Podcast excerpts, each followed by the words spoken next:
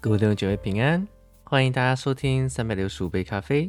今天是七月十三号，让我们在新的一天来先享受一杯从暑天而来的咖啡，不只是让我们充实一下我们自己的心，也正是再次眺望我们里面的灵吧。今天要和大家分享的题目叫喜乐。当约阿斯从窗发出那支箭，有一些事情在伊丽莎身上发生了。他高呼：“这是耶和华的得胜剑，就是战胜亚兰人的剑，因为你必在亚佛攻打亚兰人，直到灭尽他们。”列王记下十三章十七节。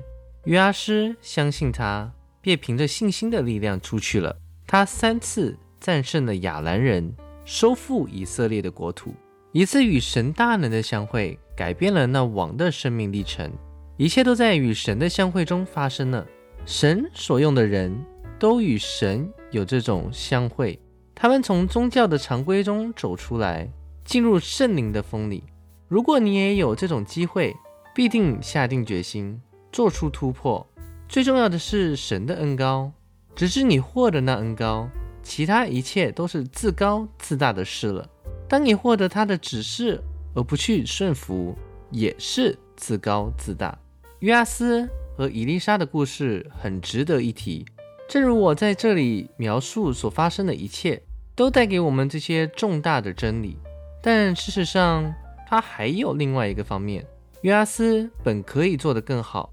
我们继续到先知伊丽莎吩咐他拿起弓，并击打地，他照样做，打了三次，但只是半心半意的去做。我们读到神人向他发怒说，应当击打五六次。就能攻打亚兰人，直到灭尽。现在只打败亚兰人三次。列王记下十三章十九节。虽然先知的手按在他身上，但王的意志薄弱，便显露出来了。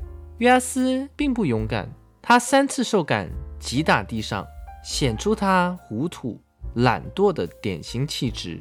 一个有坚强意志的人，会在这种小事也做得很好。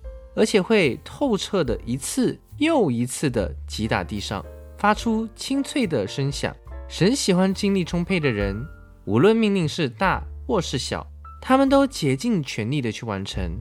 神的吩咐不会是无关重要的，凡你所所做的一切，要尽力去做。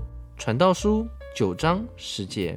你在大型的战争中没有表现出来的素质，在小型的战争中也同样没有表现出来。如果你选择了逃避一只熊或一只狮子，你也不会击杀歌利亚的。如果你将自己完完全全的交给神和遵行他的吩咐，他会给你做许多事情。他告诉你们什么，你们就做什么。试想想，约瑟在波提乏的家里，在监狱中或掌管埃及的收成时，他都是尽力做好每样工作，因此他成为埃及的主人。